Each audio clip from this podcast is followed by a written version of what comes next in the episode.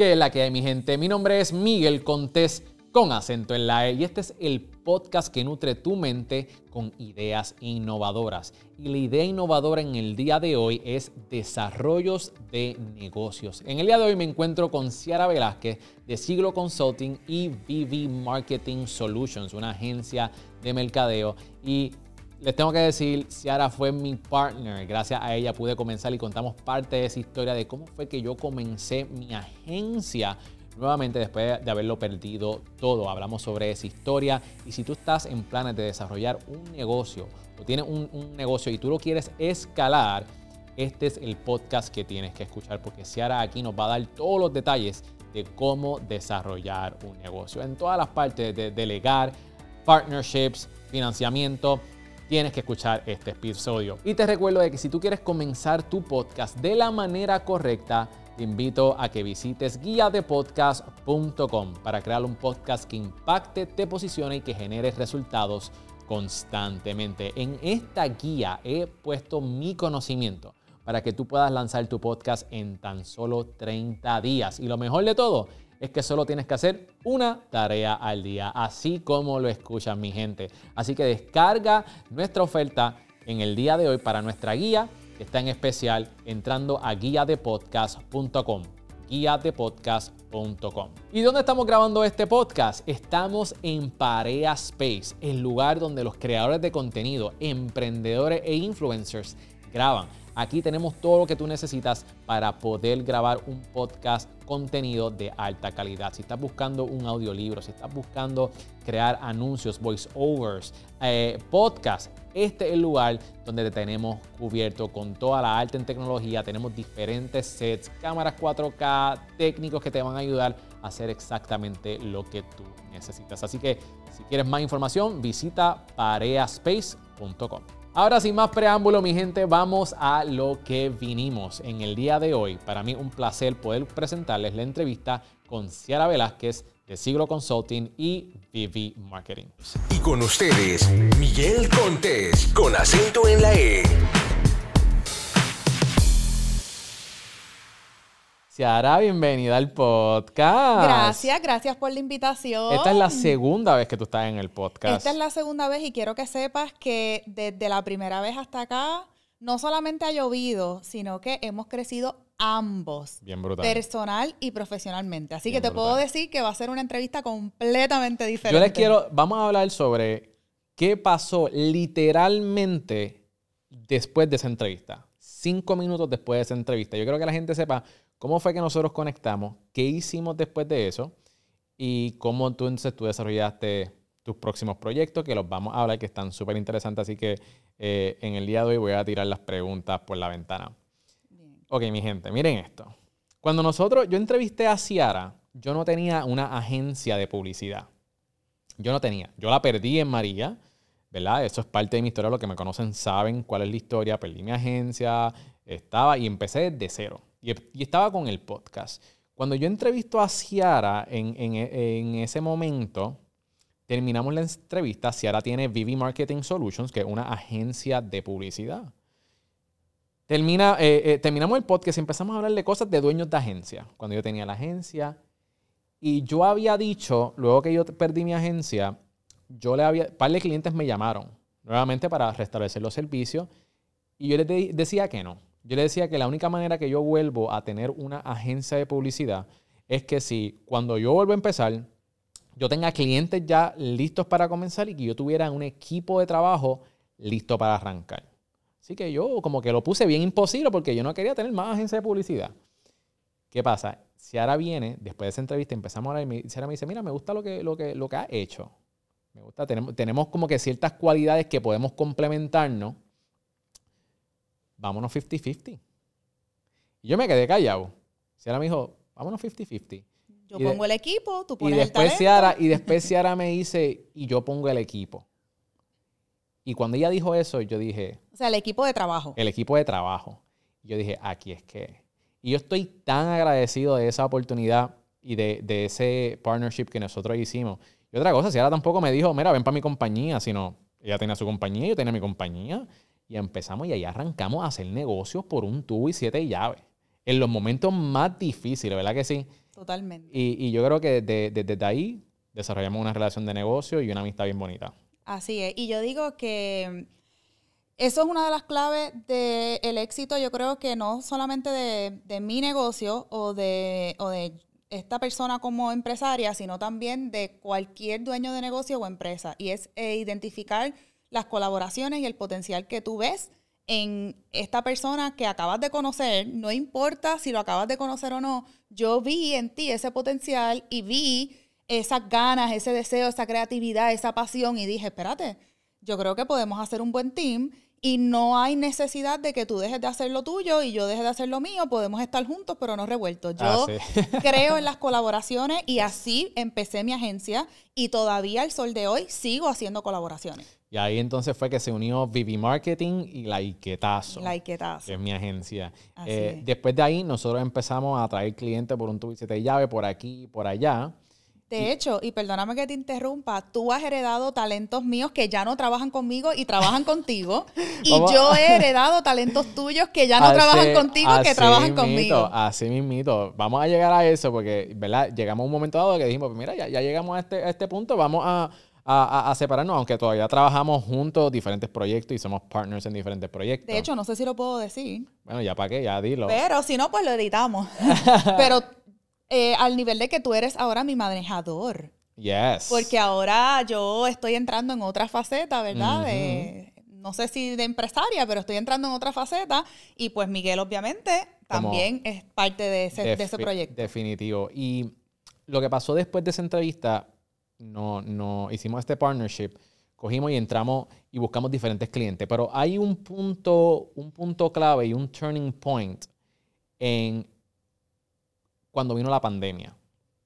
Yo no sé si tú te acuerdas, pero cuando, nos, cuando vino la pandemia fue un momento de incertidumbre que nos ocupamos. Porque todos los clientes empezaron, vamos a cerrar, no vamos a trabajar más nada, vamos a cortar el presupuesto de, de marketing y fueron uno tras uno, eh, una semana tras la otra. Tan, tan, tan, tan. Y nosotros buscando maneras. Y yo me acuerdo que en un momento dado yo te dije, ¿sabes qué? Todo va a estar bien, algo va a aparecer.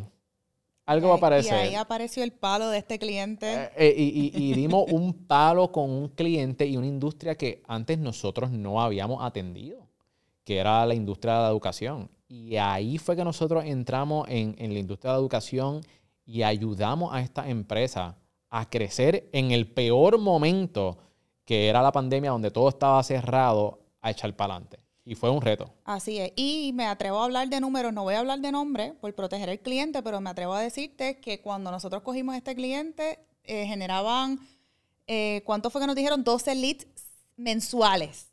Sí, y nosotros así. llegamos a generarle 150 leads diarios con Bien un presupuesto bastante limitado Sí. y todo haciéndolo in-house. Sí, eso fue Hicimos de tripas corazones. bien brutal. Y de verdad brutal. que eso para, para mí es un case study que siempre se va a quedar presente en como casos de éxito, ¿verdad? En- En, Definitivo. nuestros negocios. de lo que trabajamos. Y de ahí, como esas historias, tenemos también un montón. Y te quiero decir algo, es bien interesante también cómo nosotros pudimos educar al cliente, no solamente nosotros trabajamos con nuestra mentalidad de que colaboramos, trabajamos juntos, pero tú tienes tus cosas y yo tengo las mías, y así mismo se lo hemos traspasado al cliente. El cliente sabe, hoy por hoy, clientes que tú tienes actualmente, clientes que yo tengo actualmente con los que tú has colaborado y así sucesivamente, y ellos saben que trabajamos juntos, pero tú te dedicas a, tu- a lo tuyo, yo me dedico a lo mío. Exacto. So, nosotros teníamos esta agencia, nosotros trabajamos en, en común. Si ella tenía a sus clientes, yo tenía a mis clientes, compartíamos también el equipo de trabajo, este, nos dividíamos los gastos. Este, fue, fue un partnership hermoso, de verdad, fue, fue brutal. Este, y llegó un momento que crecimos, que en un momento dijimos, pues mira, ya estamos equality y empezamos a decir, ok, pues mira, yo creo que hace más sentido este, que yo me quede con esta parte del equipo. Y yo creo que vamos a hablar ahora sobre esto en cuestión de cómo encontrar un partner para tu negocio y si hace sentido y qué debe tener en tu opinión, ¿verdad? Porque tú estás ahora mismo en la parte y te has desarrollado en esta área de desarrollo de negocio, de consultoría. Tú le das eh, consultoría y asesoría a diferentes empresas bien reconocidas aquí en Puerto Rico y a nivel internacional. Te has dado a conocer y, ayu- y está ayudando a, a- a cientos de personas a desarrollar su negocio. ¿qué tú crees que es la clave para un buen partnership? ¿Por qué nosotros nos llevamos tan bien? Mira, lo primero es que ambas partes tienen que tener claro cuáles son los roles de cada uno. Y antes de tú encontrar ese partnership, tú saber primero que todo cuál es la meta que tú tienes para ese negocio o para tu negocio y cuál es el objetivo principal de tú conseguir ese partner.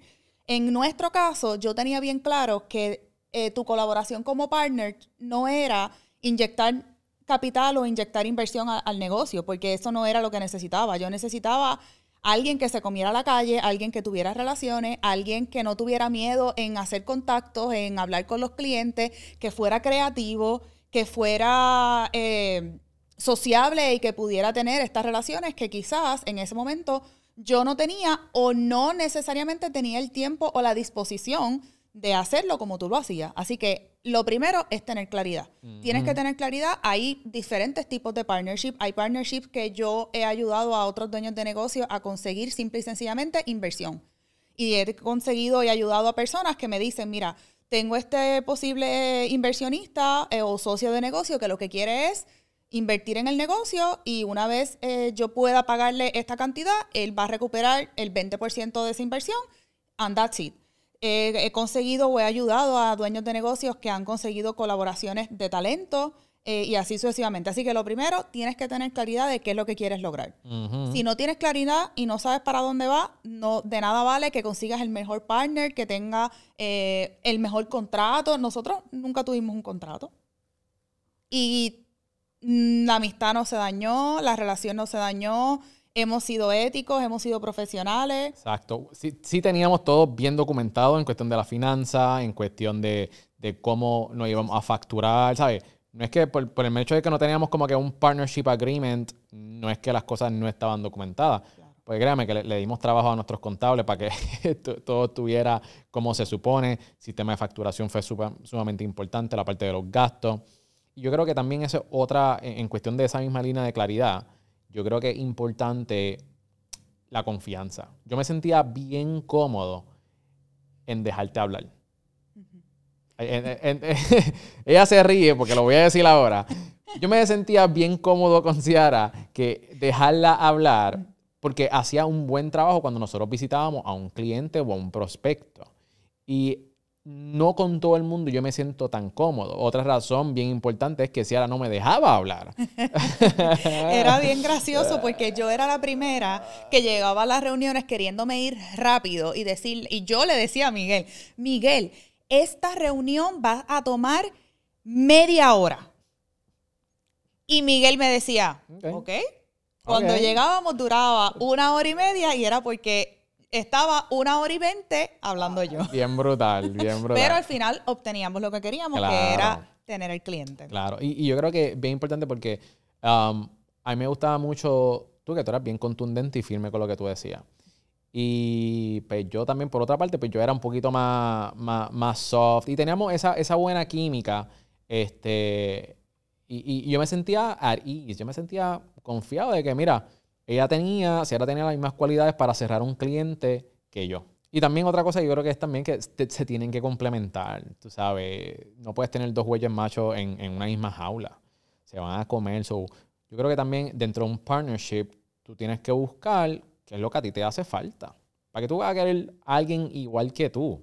Mira, busca a alguien que tenga, que tus debilidades sean sus fortalezas. Y yo creo que eso hace una buena relación. Totalmente. Después de, hablar de la claridad, ¿verdad? De, de tú tener bien claro qué es lo que tú estás buscando en ese partnership, yo creo que la segunda cosa es lo que tú mencionaste y es tenerlo todo súper detallado y tener súper específico cuáles van a ser los roles de ese partnership entre cada uno.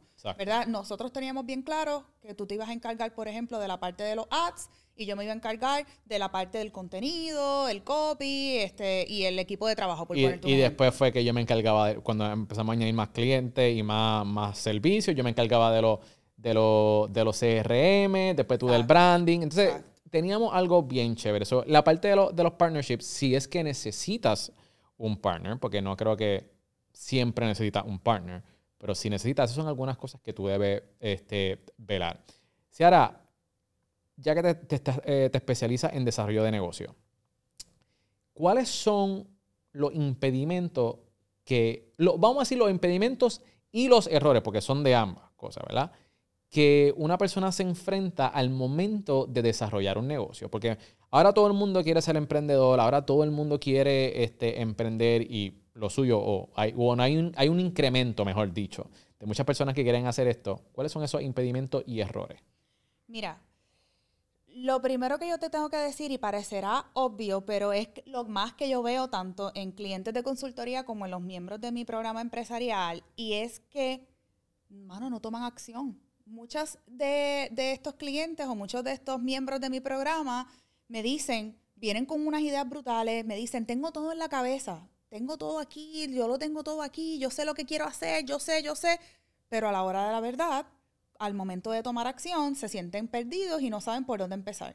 Aún teniendo las herramientas, porque una cosa es cuando estamos hablando de impedimentos, eh, es una cosa y cuando estamos hablando de errores es otra. Los errores que cometen es que aún teniendo las herramientas, aún teniendo los recursos, se paralizan se paralizan y entonces eh, quieren esperar el momento perfecto para poder lanzar o para poder, eh, ¿verdad?, desarrollar esa idea de negocio. Y yo te tengo que decir, y sé que lo has tenido que escuchar en múltiples ocasiones y en diferentes foros, que no va a haber un momento perfecto. Esto es como cuando tú le preguntas a, a alguien si está preparado para ser padre. Nunca alguien te va a decir, yo estoy listo. Y por más que te diga, yo estoy listo o lo estoy buscando, nunca va a estar preparado. Nunca va a estar preparado. Nunca va a estar preparado. Entonces, volvemos. No quiero eh, dar para atrás y hablar de mi historia, pero para los que conocen mi historia, como tú empezaste al principio, yo empecé postrada en una cama, trabajando. Vamos a hablar de eso, Ciara, porque yo creo que voy a tratar de conseguir las imágenes si tú no las puedes proveer. Claro. Eh, en pantalla ahora mismo va a salir tus comienzos. Postrada en una cama, cuéntanos cómo ese, fue ese proceso. Bien, dos personas completamente diferentes, literal, en aspecto, en mentalidad, en emociones. Cuéntanos cómo fue que comenzaste tu empresa, dónde tú estabas y cómo llegamos al día de hoy. Por eso es que yo te digo que es bien importante la acción, porque muchas personas o muchos dueños de negocio o las personas que están empezando con sus negocios piensan que necesitan tenerlo todo listo, todo perfecto, todo planificado, todo organizado. Y aunque sí es importante que tengas un nivel de estructura y organización en tu negocio, lo primero que tienes que decidir es empezar. Yo no, lo primero que te tengo que decir es que cuando yo empecé con mi negocio, lo menos que yo esperaba era tener mi propio negocio. Eh, yo renuncié a mi trabajo por una condición de salud que no sabía lo que tenían, lo que teníamos, lo que yo tenía. Eh, los médicos estuvieron un año tratando de descubrir qué era lo que me pasaba, eh, y ahí es donde yo decido renunciar a mi trabajo para dedicarme a mi salud. Cuando yo estoy en mi casa, literalmente postrado en una cama, convaleciendo, tomando terapias por la cadera y todo lo demás. Y, en esta ocasión estás... Ya estoy bien, gracias a Dios. No te puedo decir que estoy recuperada porque sí. O sea, no, no, pero en ese momento, cuando estaba hablando que estaba en la cama postrada, también es que tú cogiste una, una gran cantidad de peso. Sí, eh, adquirí, gané mucho peso, yo pesaba 300 libras en ese, en ese momento, también me estaban dando unos medicamentos, mucha cortisona, etcétera. Eh, yo estaba deprimida sin saber que estaba deprimida. Mm. Y eso es algo de los que tampoco hablamos mucho los dueños de negocio porque eh, eso es otro tema que podemos hablar más adelante, pero el tema de los resultados y el tema de las transiciones en los negocios, el crecimiento de un negocio jamás va a ser lineal. Nunca tú vas a tener un negocio que haga así, así, así, así, así. O sea, ni las grandes empresas ni las multimillonarias tienen ese tipo de crecimiento. Pueden tener años y pueden llevar años con crecimientos lineales, pero va a llegar un momento en el que van a tener unos picos y unas bajas. Eh, podemos hablarlo de Coca-Cola, McDonald's, Burger King, etcétera. Pero eh, te puedo decir que en ese momento yo no tenía pensado, lo menos que yo tenía pensado era tener mi propio negocio. Cuando te estaba diciendo que yo estaba deprimida sin saberlo. Eh, yo lo que quería era dormir y comer, dormir y comer, dormir y comer.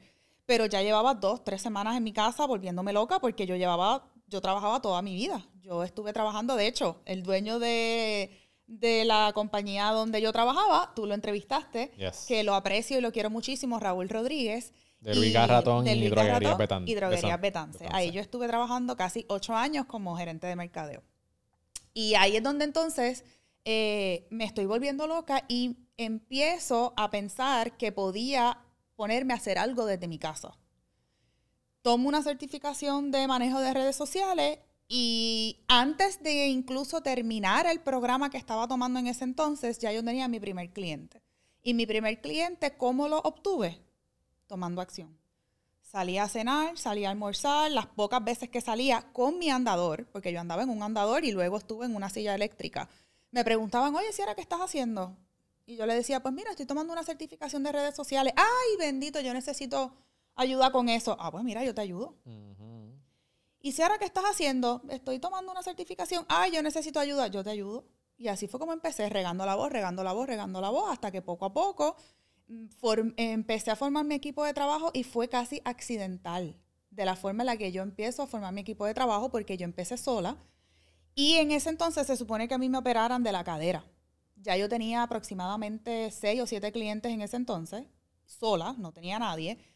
Y cuando me iban a operar de la cadera, ya yo tenía incluso hasta una fecha de la operación y todo. Y yo decía, wow, dependiendo de cómo sea mi recuperación, el tiempo que yo vaya a estar en el hospital, porque es una recuperación eh, bastante extensa, yo necesito tener a alguien que pueda responderle a los clientes que ya yo tengo. Y contrato esta asistente virtual eh, que ni tan siquiera estaba en Puerto Rico, estaba en Venezuela en ese entonces. Wow. Y todavía, al sol de hoy, está trabajando conmigo. La conozco.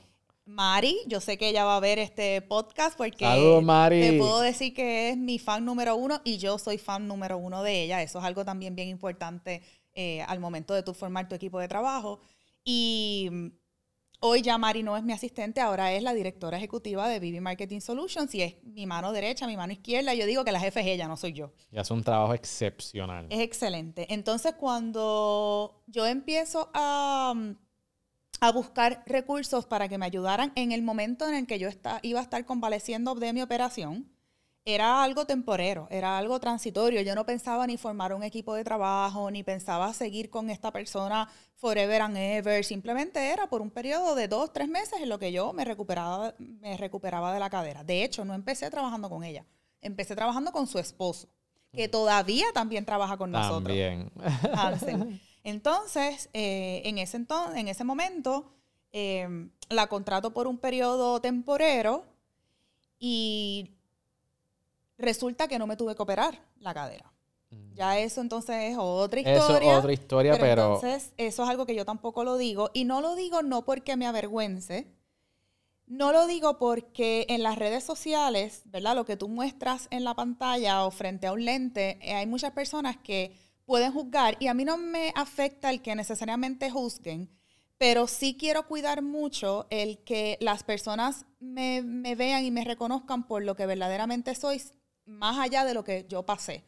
Este, no quiero que me reconozcan o que me vean como la persona que bajó de peso eh, o como la persona que estuvo postrada en una cama y se levantó y pudo hacer su negocio, sino que quiero que reconozcan verdaderamente mi valor por lo que soy.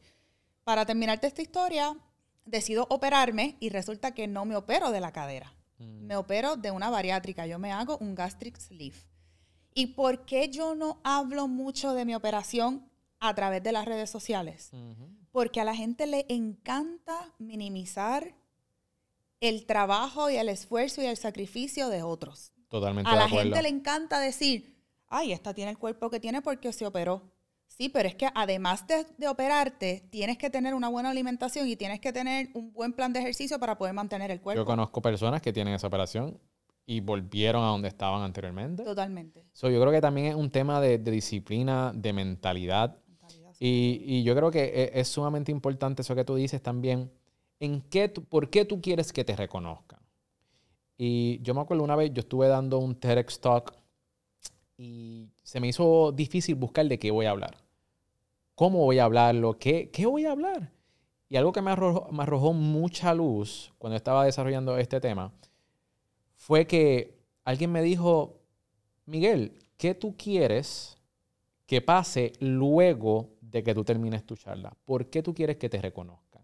Cuando esa persona me dijo eso, yo ahí fue que dije, ok, ya yo sé de qué yo voy a hablar, ya yo sé cómo quiero que me reconozcan. Yo creo que eso es importante y muchas personas están hablando de 20 mil cosas. Yo tengo, eh, yo publiqué un reel hace poco hablando sobre eso, que tenemos tantas personas que están, que, que cuando se presentan, me- soy artista gráfico, soy eh, web designer, soy esto, soy esto y lo otro, y entonces no, no eres memorable. Yo creo que es importante que tú seas memorable eh, al momento de tú presentarte. Ciara, una de las cosas que tú eres bien buena es creando equipos. Si hay algo que yo admiro de ti, es la facilidad con lo que tú lo haces. Vamos a hablar sobre si yo quiero construir un equipo para mi negocio, cuándo debo hacerlo, cuándo debo empezar a contratar personal y qué debo buscar en esa persona. Mira, lo primero que te, recomiendo es que consideres el capital que estás generando, ¿verdad? Y cuáles son tus ingresos y el presupuesto que vas a delimitar o a delinear para contratar ese equipo de trabajo. Eh, hay muchas personas que simple y sencillamente piensan que porque no tienen el tiempo o porque no dan abasto en el trabajo, ya están listos para contratar a, a- a otro equipo de trabajo. Pero cuando entonces yo les analizo sus finanzas y me doy cuenta de los ingresos versus los gastos que tienen, me doy cuenta que se iban a quedar con un margen de ganancias muy finito o que si se les iba a un cliente o dejaban de vender un mes eh, ese promedio que vendían usualmente, pues se les iba a ser difícil pagar a esa persona. Así que lo primero que tú tienes que tener organizado y bien claro son tus finanzas. Para tú realmente saber, acuérdate que ya es una responsabilidad no solamente para ti. O sea, el tú formar un equipo de trabajo es una responsabilidad Definitivo. bien grande, porque entonces ya tu negocio no depende solamente de ti. Ahora entonces tiene que sustentar a otras personas. Y yo pienso en eso en cada vez que a mí me dan ganas de, de quitarme, porque me ha pasado, me, hay veces que digo, Claro. ¿sabes por qué yo estoy haciendo esto? Pero entonces me acuerdo de la gente que está dependiendo de mí. Que ya no soy yo el que me tengo que alimentar, yo tengo que también darle a a- de, de alimentar a otras familias. Y de hecho, te tengo que decir algo y lo voy a decir. No quiero sonar muy, controversia- muy controver- controversial, pero te lo voy a mencionar. Y es que, como tú dices, siempre no, no podemos romantizar el hecho de tener nuestros negocios o ser empresarios, porque vamos a tener momentos buenos, momentos difíciles, como en nuestra vida personal. O sea, eh, el que tú seas dueño de negocio no te hace un superhéroe, no te hace superwo- superwoman, superman. Eres una persona de carne y hueso. Es, es lo mismo que, que pasa con los artistas, que lo- los, los ponen diferente a, a lo que somos nosotros, quizás los fanáticos, cuando los mortales, nosotros los los mortales. mortales. Y lo mismo pasa cuando hablamos de empleados versus dueños de negocio. Y no, o sea, muchas veces tenemos hasta más preocupaciones y más frustraciones que las mismas personas que tienen sus empleos regulares. Más cosas en las que pensar, más eh, casas que alimentar. Eh, y cuando pasa eso, te tengo que decir que, por ejemplo, en mi caso, y una de las cosas que mencionaste ahorita de por qué tú quieres ser recordado, eh, definitivamente yo soy una de las personas que hago cosas que quiero, eh, ¿verdad? Que, que, sean, que sean memorables. Y el tema del equipo de trabajo es una de ellas. Y me explico. Cuando yo he pasado por estas situaciones al igual que tú, en las que he pensado en quitarme, yo misma, haciendo números y calculando, yo te puedo decir hoy que con un solo cliente yo, yo pago todas mis deudas y yo tengo mi sueldo pago con uno solo. Pero ¿por qué tengo 5, 10, 15, 20 o quiero seguir creciendo el negocio? No es por mí necesariamente, es precisamente por el equipo de trabajo y por ese legado que yo quiero dejar más allá de lo que yo estoy haciendo. Hay mucha gente que, que, ¿sabe? que quiere ser emprendedor y, ¿verdad? Y que qué bueno, porque realmente necesitamos líderes en, en, en esta sociedad, gente que cree empleo, pero la realidad del caso es que no todo el mundo puede ser emprendedor y no todo el mundo está dispuesto a, a, lidiar con los problemas que tienen los dueños de negocio. Porque, óyeme, son 20 mil cosas que uno tiene que estar pendiente. Que después tú te preguntas, ¿is it worth it? ¿Sabes? ¿Vale el esfuerzo? Y si vale el esfuerzo para ti, pues, pues mira, pues dale para adelante. Pero hay muchas cosas que la gente cuando está comenzando no analiza y porque está de moda ser emprendedor, ah, voy a ser emprendedor, voy a hacer mi empresa. Pero hay una dura realidad detrás de eso. En mi programa empresarial, una de las cosas que yo menciono al- desde el principio, y te hablo de la mentalidad empresarial y cómo desarrollar esa mentalidad que es muy diferente a la de ser autoempleado o empleado de algún eh, trabajo. Y precisamente hablo de cuál es tu propósito. Al momento de tú crear o desarrollar una idea de negocio. ¿Por qué? Porque si es por dinero, amigo y amiga, te cuento que si solamente tú lo que te mueve y lo único que te llena a tú querer tener tu negocio no es razón suficiente para que cuando vengan estas pruebas de tú querer quitarte, va, te vas a quitar. Te vas a quitar porque no es una razón lo suficientemente poderosa para tú seguir. Claro, porque si es cuestión de dinero, tú puedes convertirte en un vendedor de una empresa y generar muchísimo dinero. Estuve, vi la semana pasada a un gran mentor que me lo encontré casualmente en República Dominicana, Samuel Clavel, y él trabaja con grupos de venta grandísimos. Y él me estaba contando que tiene grupos de vendedores que se ganan 200, 300 mil dólares al año. Así que para tú poder ganar medio millón, un millón de dólares, no tienes que tener un negocio necesariamente. O sea que eso no debe ser, pues valga la redundancia, lo que te mueva. Hablando del tema de equipos de trabajo, yo te voy a cambiar un poco el, Zumba. la pregunta y te voy a entonces a mencionar otra cosa. Nosotros lo hemos hablado, de hecho, pero para mí es algo bien importante mencionarlo porque si bien es cierto que es sumamente importante delegar en un equipo, en cuando tú tienes tu negocio, ¿qué tú piensas de delegar versus tener el conocimiento de cualquier tarea o cualquier rol dentro de tu empresa o no tenerlo? So, en el punto que yo estoy ahora, yo diría que yo prefiero no tenerlo, no tener el conocimiento. Porque esto varía de persona en persona, pero a mí me costó muchísimos años poder delegar a las personas. Y cuando empecé a, delegar, dije, ¿por qué yo no hice esto anteriormente? Porque es que te ahorra un montón de dolores de cabeza y de tiempo, especialmente el tiempo. Yo tenía la mentalidad antes de que lo voy a aprender todo. Por eso mismo, porque yo quiero saber si, si están haciendo un buen trabajo, eh, cuando vaya a contratar, pero eso se convirtió en que, ok, voy a conseguir este negocio y, en vez, y como ya yo sé hacerlo, pues no contrato a alguien para poder ganarme más. Entonces, el factor tiempo cada vez era menos, menos, menos y la cantidad de clientes que podía coger era menos. Entonces, no podía escalar porque mi tiempo estaba eh, atado. Entonces, yo hace como dos años atrás decidí de que, tú sabes que ya yo no quiero siempre tenemos que ser estudiantes y cojan esto en contexto, por favor. Pero dije, yo no quiero saber más nada. Porque si sé cómo hacerlo, voy a querer hacerlo. Así que mejor contrato a alguien que sepa hacerlo. Y entonces de esa manera libro mi tiempo, que vale muchísimo más de lo que era antes. Pero entonces ahora puedo desarrollar y enfocarme en el negocio. So, mi mentalidad es saber menos ahora y contratar a la gente que pueda hacerlo para poder escalar.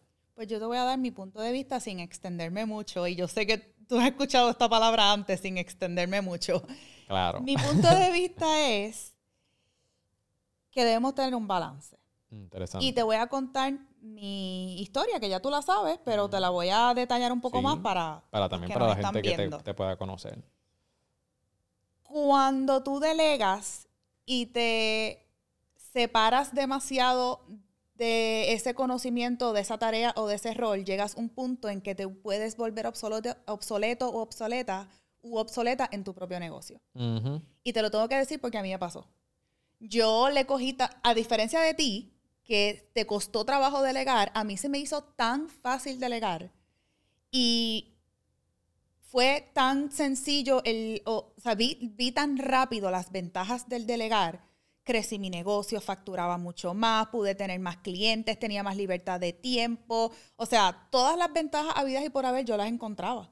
Y yo seguí delegando, delegando, delegando, delegando, pero al mismo tiempo me fui separando, separando, separando de muchas áreas del negocio y de muchos aspectos hasta que llega un punto en el que dentro de mi propio negocio te tengo que decir que me volví obsoleta. Yo llevo ocho años en mi negocio y gracias a Dios lo pude detectar a tiempo. No piensen que ya estoy obsoleta en mi propio negocio, pero pasé por una etapa en él en el que me sentí obsoleta porque delegué tanto y tanto y tanto que de repente cuando me preguntaban, Ciara, ¿cómo tenemos que optimizar las campañas de anuncios de Facebook? Por ponerte un ejemplo. ¿Qué yo tengo? Yo tengo una agencia de publicidad digital.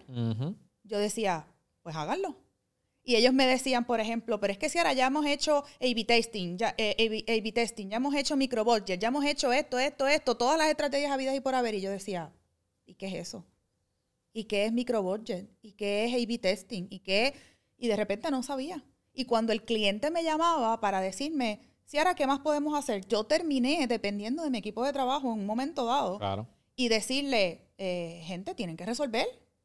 Y después me di cuenta que no, la que tiene que resolver soy yo, porque yo soy la dueña del negocio, yo soy la cara y yo soy prácticamente la que tengo que responder por mi equipo de trabajo y por mi negocio. ¿Y qué tal? Ok, so. Pero ¿qué pasa si ese es como que te pregunto y quizás no estás de acuerdo conmigo y aquí quizás no estamos de acuerdo, pero ¿qué pasa si tú quieres volverte obsoleto? ¿Qué pasa si tú puedes conseguir a una persona?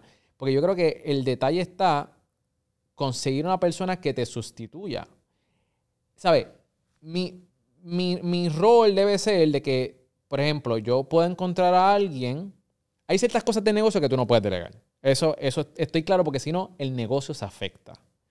A menos que tú puedas conseguir a alguien que sea y, no igual, pero que, que pueda hacer tu función. Porque si ese es el end goal, ¿verdad? Todo, creo yo que todo va a depender de, de qué es lo que tú quieras hacer, ¿right? So, si tú quieres vender tu empresa y tener un exit ah, eh, en 10 años, pues, pues ok, pues ¿cómo, cómo, cómo va a, a- querer? Pero yo creo que hay ciertas áreas que tú no puedes delegar. ¿Cuáles son esas áreas que tú entiendes que tú no puedes delegar como tal, como, como dueño de negocio?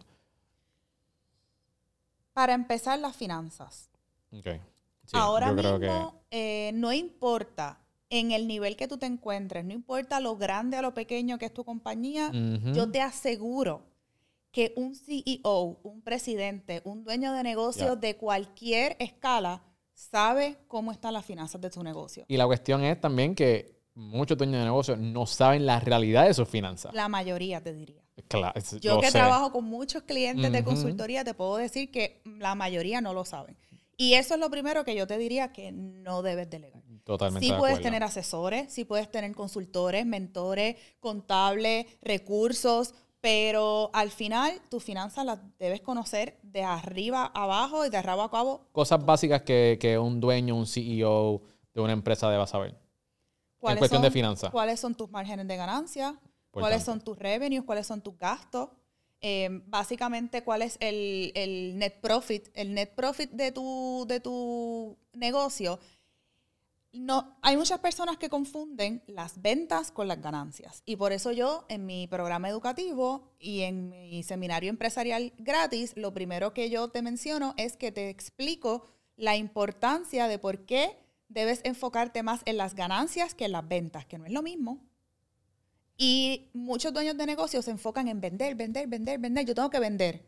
Y una de las historias y de los casos que yo siempre, o de los ejemplos que menciono, es que tuve este cliente en un momento dado, no sé si tú sabes, sí, tú sabes esa historia porque tú has sido host de mi, de mi seminario. Eh, eh, tengo este, este, tuve este cliente que vendía 4 millones, 2 millones de dólares y gastaba 4 millones de dólares.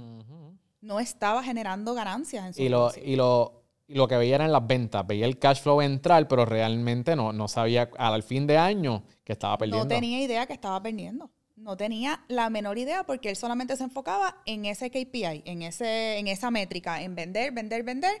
Pero por otro lado, decía, pues mientras más vendía, más cosas compraba, más equipo contrataba, ahora necesito un CFO, ahora necesito un CEO, un CMO, y empezó a gastar dinero a lo loco pensando que estaba vendiendo millones y millones.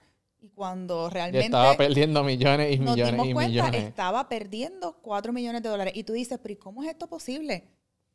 Tú te puedes sorprender la cantidad de negocios que no tienen idea. Porque no tienen visibilidad. Porque no tienen visibilidad. Y esa es otra de las partes que yo te diría que un dueño de negocio no debe delegar a nadie. Yo creo, yo estoy totalmente de acuerdo contigo con eso y que también que las personas lo tomen como prioridad, que conozcan cuáles son sus números, cuáles son sus gastos, ¿verdad? Eso te va a permitir también buscar eh, inversionistas o capital para inyectar capital en tu negocio. Si ahora, ¿cómo nosotros como dueños de negocio podemos encontrar capital? Hay diferentes formas de encontrar capital, pero la primera y la que muy pocas personas les gusta escuchar, más allá de buscarlo fuera, es empezando por ti. Me explico. ¿Cuántas cosas nosotros gastamos, cuántos gastos nosotros tenemos en nuestra vida diaria, en nuestra vida personal que no nos damos cuenta? y que son cosas que nosotros, si nos enfocamos en guardar para nuestro negocio o para un plan, mira, te voy a, dar estas dos historias. No sé si puedo mencionar nombres, pero te voy a dar esta historia que yo sé que es una persona que lo menciona incluso en sus redes. Eh, y es una persona que empecé a seguir hace poco y me encanta, y es Merari de Forever Crystals. Ellos tienen joyerías en Puerto Rico, en República Dominicana, en Estados Unidos. Y ella en uno de sus reels en Instagram eh, mencionó en una entrevista que le hicieron que ella estuvo cinco años viviendo del sueldo de su empleo regular y ahorrando para poder tener el negocio que tiene hoy día. Ellos empezaron con una carreta en un centro comercial y hoy en día tienen negocios en República Dominicana, en Puerto Rico, tiendas. Eh, también sé la historia de Carlos Avilés, que estuvo, si no me equivoco, ocho años, diez años trabajando como vendedor o como gerente de ventas en un dealer de carro, ahorrando para poder comprar su primer dealer. Interesante. Así que lo primero que yo te diría es que las personas están constantemente buscando formas de buscar fondos para su negocio fuera. Y para que tú puedas tener una buena organización y una buena planificación financiera, yo creo que debes empezar por ti. Eh, también tengo unos clientes, y estos por ser clientes no voy a mencionar el nombre, que a pesar de que ellos consiguieron por fuera fondos de un millón de dólares, ellos pusieron 500 mil dólares de su dinero. Entonces ahí tú ves ese balance de dónde tú puedes conseguir fondos para tu negocio desde afuera y desde adentro, ¿verdad? Con tus ahorros y con, y con tu propio capital. ¿Dónde pudieras conseguir fondos además de empezar por tus propios ahorros? Existen los préstamos comerciales en diferentes bancos, que para eso lo más importante es que puedas desarrollar un plan de negocio que sustente esa idea de negocio y ese negocio. Eh, existen inversionistas eh, con diferentes eh, con diferentes objetivos como los angels, por ejemplo, los inversores Angel investors, existen también estos préstamos comerciales a través de SBA, que es la Small Business Administration. Y ahora mismo yo te diría que son los que mejor por ciento de interés te ofrecen. Así que definitivamente cómo tú puedes financiar tu idea de negocio existen diferentes formas, pero más allá de tú obtener o conseguir ese capital fuera, mi primera recomendación es que empieces con el producto mínimo viable. Eso es otro de los errores que yo veo mucho en los dueños de negocio y es que tienen tantas ideas, buenas ideas, que quieren empezarlas todas a la vez y quieren conseguir estos super fondos, estos millones de dólares para hacerlo todo a la vez. Y la realidad es que mi recomendación en este punto, si estás comenzando, es que empieces con lo básico o con lo mínimo que tú necesitas para entonces luego seguir escalándolo y seguir llevándolo ¿verdad? a la próxima etapa. Y luego, ya cuando tú tengas un negocio más sólido, que esté generando ingresos, que esté probado, que esté validado, entonces te metes en el bollete de solicitar préstamos o financiamiento. Yo creo que validar el negocio es clave antes de, arrancar, que tú empieces con lo que, con lo que tú tengas. Y, volvemos a lo de tomar acción. Toma acción con lo que tengas, valida esa idea de negocio, mira a ver si tienes clientes, mira a ver si, si tienes eh, viability, si, si, realmente esto es algo que tú puedas llevar a cabo con el tiempo que tienes, con los clientes que vas a adquirir, si es un buen nicho, si, si hay un mercado para eso que tú estás haciendo, te, tienes que inventar algo, tienes que eh, reestructurar algo que ya está creado. Hay muchas maneras to go about it, pero yo creo que es importante que tomes acción y que comiences con lo que tengas. Y mira esto, antes de venir para acá, yo estaba hablando con esta, este posible cliente que le estaba dando una orientación y una de las razones por las que llegó a mí fue precisamente porque me dijo que invirtió 30 mil dólares de sus ahorros en un negocio hace 5 o 10 años atrás y solicitó un préstamo para SBA de 30 mil dólares. O sea, inyectó 60 mil dólares en capital y era una mercancía de ropa que me dijo que terminó regalando al Salvation Army. Wow. ¿Ok? Un negocio que nunca validó, un negocio que no empezó con lo mínimo, sino que se fue all over y pidió estos 30 mil dólares, invirtió todos sus ahorros, no validó su idea de negocio, no empezó con lo mínimo y literalmente perdió 60 mil dólares. Así que no importa que tú tengas los fondos. No importa que tú tengas el conocimiento o las herramientas para solicitar fondos o préstamos para, eh, para el banco o para SBA o con inversionistas, empieza primero con lo mínimo, con lo básico, valida esa idea de negocio, pruébala, verifica cuál es la demanda.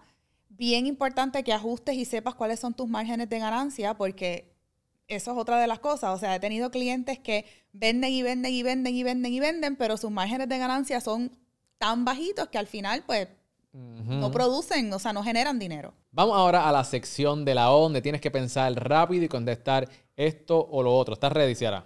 Vamos, vamos allá. Más importante en una pareja, inteligente o gracioso. Inteligente. Pizza o pasta. Pasta. Hamburgers o tacos. Taco. Ahorrar o invertir. Invertir El papel de toilet, ¿cómo tú lo instalas? ¿Por encima o por atrás? por encima. ¿De Kevin, eh, Kevin, eh, Kevin Hart o The Rock? The Rock. ¿Honestidad o los sentimientos de la otra persona? Honestidad. ¿Masaje de espalda o de pies? De espalda. Muy bien, ese fue el primer round. Muy bien, pasaste, pasaste. Ahí me quedé, me quedé pensando con el de, el de la honestidad y el sentimiento, porque no me gusta herir a nadie, pero al final uno tiene que Sí, decir sí. las cosas como son. Pero tú eres bien honesta. Sí. Soy bien honesta. Eh, vamos para el segundo round. Este, estas preguntas son un poquito más difíciles. Ok, ¿siempre llegar 10 minutos temprano? Perdóname, ¿10 minutos tarde o siempre 45 minutos temprano? 45 minutos temprano. Que todas las camisas te queden un size más pequeña o dos sizes más grandes. Dos sizes más grandes. ¿Vivir sin internet o vivir sin aire acondicionado ni calentador de agua? Vivir sin aire acondicionado ni calentador de agua. ¿Transportarte permanentemente 500 años al futuro o 500 años al pasado? Al futuro. Nunca poder utilizar un touchscreen o nunca poder utilizar un mouse ni teclado. Nunca poder utilizar un touchscreen, nunca poder utilizar un mouse ni teclado. Y la última, ¿prefieres envejecer del cuello hacia arriba o del cuello hacia abajo? Del cuello hacia abajo. Del cuello hacia abajo. Muy bien, ahí la tienen, la sección de la O. Sí, porque esto se puede tapar, esto no. muy bien, muy bien. Vamos entonces ya a la última parte. Si ahora vamos a hablar sobre mentalidad y um, filosofías de vida. Cuéntame, ¿cuál tú crees que es la mentalidad correcta para prosperar? ¿O cuál es la, la mentalidad vital para prosperar? Yo creo que la mentalidad correcta es que nada es eterno. Es bien importante que sepas que eso de que ya, ya yo me lo sé todo, eso no existe. Ya yo llegué a donde quiero llegar, te puede limitar. El tú decir, ya yo estoy donde quiero estar, te, puedo, te puede limitar a llegar mucho más allá de, de donde realmente has llegado. Y, y el tú decir, tengo éxito y como tengo éxito hoy, pues voy a tener éxito siempre. O sea, el tú simple y sencillamente pensar que todo es absoluto, pues a la hora de la verdad te limita. Así que para mí la mentalidad es que todo cambia, todo evoluciona, todo crece, hay que seguir en constante aprendizaje y en constante crecimiento. Y estar dispuesto al cambio. ¿Sabes? Yo creo que eso es vital. Si tú quieres prosperar, tú tienes que adaptarte a, a lo que viene, a lo que está nuevo, buscar la manera, siempre buscar la manera de cómo tú poder optimizar lo que tú tienes, ¿sabes? Las obras de arte nunca están terminadas, siempre este, se pueden mejorar. Eh, si tuvieras que darte un consejo hace cinco, a, a la Ciara que tenía 21 años, vamos a ir a la Ciara que tenía 21 años, ¿qué consejo le daría? Yo te pudiera decir dos consejos grandes que me he dado ya yo misma eh, ahora que, que estoy en la etapa en la que me encuentro. Y el primero es, y yo creo que más que un consejo mío, es un consejo que mi madre me ha dado en esa edad y ahora lo entiendo, y es bajas revoluciones. Yo era de las que quería correr antes de gatear, quería saber qué era la qué íbamos a cenar antes de almorzar, en el almuerzo estaba pendiente, o sea, siempre vivía acelerada. Y yo creo que un buen consejo que me daría es disfrútate el momento, disfrútatelo el ahora, no te anticipes ni pienses en... Yo estaba leyendo un quote, no recuerdo muy bien antes de venir para acá, no, no, no lo tengo muy claro, pero el quote era algo como que si sientes depresión, estás viviendo en el pasado. Si sientes ansiedad, estás viviendo en el futuro. Y si sientes paz, estás viviendo en el presente. Y yo creo que ese es el mejor consejo que yo me podría dar. Vive el presente, mano, porque es que nosotros estamos todo el tiempo, ¿qué viene ahora? ¿Qué viene mañana? Ya terminé esto, ¿ahora qué voy a hacer después? Hold down, disfruta el proceso, disfruta el momento. Eso es lo primero que yo me diría. Y lo segundo que me diría es, cree más en ti. Si yo hubiese creído más en mí cuando tenía 21 años, probablemente hubiese llegado más lejos antes de lo que he llegado ahora. Gracias por compartir eso. Yo creo que es muy acertado. Este, me lo voy a aplicar. Vivir ahora en paz, en el presente y confiar en uno. Óyeme, porque más nadie va a confiar en ti. Tú sabes, tú, tú te tienes a ti de aliado o de enemigo. Que sea de aliado en vez de enemigo. Porque tú siempre estás con esa conversación interna contigo 24/7. Así que gracias por compartir eso. Si ahora vamos a montarnos en la máquina del tiempo. Vamos a darle para atrás nuevamente. Puedes compartir con nosotros cuál fue tu peor momento o a un peor momento o, o un momento bien fuerte en tu vida y cómo lo sobrepasaste. ¿Puedes compartir algo con nosotros? Yo te pudiera decir que fue el tiempo en el que estuve postrada en una cama. En ese momento yo te puedo decir que fue cuando se despertaron mis, mis peores demonios, pero al mismo tiempo salieron mis mejores cosas. Este, y ahí fue donde pude realmente validar cuál era verdaderamente mi potencial y a lo que quería dedicarme. Pero fue una batalla bien dura, bien dura porque yo siempre como mujer, siempre tenemos ese nivel de vanidad eh, hasta cierto punto. Y el hecho de yo pasearme y caminar en un andador y de yo no poder caminar bien y no sentirme bien conmigo misma, em, por un lado, a las personas no le quería mostrar cómo me sentía, pero me sentía bien, bien mal. O sea, te puedo decir que fue mi peor momento. Pero es bien interesante porque en ese momento, cuando lo estaba pasando, yo me decía a mí misma, esto no es definitivo y esto tiene que tener un propósito. Por alguna razón tú estás pasando por esto. Y yo sabía dentro de mí, en ese momento sin poder caminar, que los médicos no sabían lo que yo tenía en ese entonces. Para redondear, por si las personas se quedan con dudas, al finalmente lo que tengo es una condición que se llama necrosis avascular. Está eh, ya bastante controlada gracias a que bajé de peso pero la condición está ahí. Y, en ese entonces yo no te puedo decir que llegué al punto de que no quería vivir, pero sí te puedo decir que no quería vivir como estaba viviendo. Mm. Y era bien, era un contraste bien interesante porque como tú dentro de una situación que no puedes controlar, porque no podía caminar, y no quería vivir eso todos los días, podía entonces salirme de ahí. Fue bien difícil. Esa situación para mí fue la más difícil. ¿Cómo pude salir de ella? La mentalidad. La mentalidad. O sea, mi mentalidad, yo, yo siempre digo, y hay un refrán que utilizo mucho, la mentalidad lo es todo. Y como dijiste ahorita, si crees que puedes hacerlo, estás en lo correcto. Si crees que no puedes hacerlo, también estás en lo correcto. Me gusta mucho lo que estás diciendo. Y tú nunca quizás vas a poder realizar o descubrir cuál es tu potencial hasta que tú pases un momento fuerte. Mucha gente dice, ah, yo tengo potencial. Has pasado por algo fuerte que realmente requiera sacar dentro de ti esa cría, eso, eso es realmente de quién verdaderamente tú eres. Eso toma mucho esfuerzo y mucha valentía. Así que nunca vas a poder descubrir tu potencial hasta que tú pases por un momento bien difícil. Y estos son los momentos que son eh, determinantes de nuestras vidas que pueden cambiar nuestras vidas para bien o para mal. Todo depende con la mentalidad que tú entres a ese problema. Y eso es bien interesante que lo menciones porque hablando de lo que te dije ahorita del romanticismo en los negocios, si de algo yo te puedo dar fe y estoy 100% segura, esto a mí nadie me lo tiene que decir ni validar porque yo lo he vivido. Y lo hemos hablado porque en momentos de crisis eh, a nivel personal y a nivel profesional, tú has estado ahí y yo te lo he dicho en ese momento, crecer duele. El crecimiento duele. No lo podemos, no podemos romantizar ni podemos pensar que para tú crecer tenemos que estar siempre en la cima y, vamos a estar siempre bien y vamos a estar... No, para tú crecer tú tienes que dejar ir cosas, tú tienes que dejar ir gente, tú tienes que dejar de hacer muchas cosas que antes hacías, tienes que dejar de ir, eh, eh, tienes que dejar familiares, personas, eh, tienes que dejar muchas cosas a un lado y el dejar y el despegarte de muchas cosas materiales y, físicas y emocionales duele. Mira, quizás tu mejor momento está a ley de un despido o que te rompieron el corazón y duele con ganas, pero quién sabe, que se puede hacer la oportunidad, porque quizás de ninguna otra manera te ibas a mover a hacer lo que tienes que hacer. Totalmente. Así que, Ciara, eh, por último, ¿cuál es tu por qué? ¿Por qué tú te levantas todas las mañanas para dar lo mejor de ti?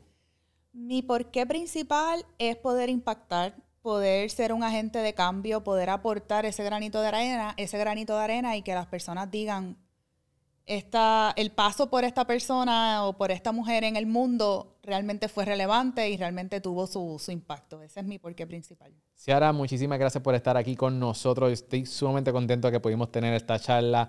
Tenemos que seguir hablando porque ¡Eh! nos quedaron un montón de temas. Así que en otra ocasión te traigo nuevamente para Cereal Empresarial. Pero llegó el momento, llegó el momento. Tira la pauta ahí, que tú sabes que yo te dejo aquí, que tú hagas Claro lo que te dé la sí. gana. ¿Dónde la gente te puede conseguir? Claro que sí, consíguenme, eh, consíganme en mis redes sociales. Yo estoy en todas. Ahora estoy, soy TikTokera, no te lo pierdas. Me puedes buscar también en TikTok. En Instagram es donde más usualmente comparto mi diario vivir en los stories. Búscame en, en Ciara como Ciara.velázquez. Ciara con X. Y bien importante, si quieres desarrollar un negocio desde cero, o ya tienes un negocio y quieres llevarlo a la próxima etapa con las herramientas correctas, regístrate en mi seminario gratis, lanzamientodenegocios.com. Ahí está, mi gente. Asegúrense de poder visitar ese enlace y pueden coger esa clase con Ciara, que está espectacular. Ciara, gracias por estar aquí. Gracias a ti, para mí un honor y un placer.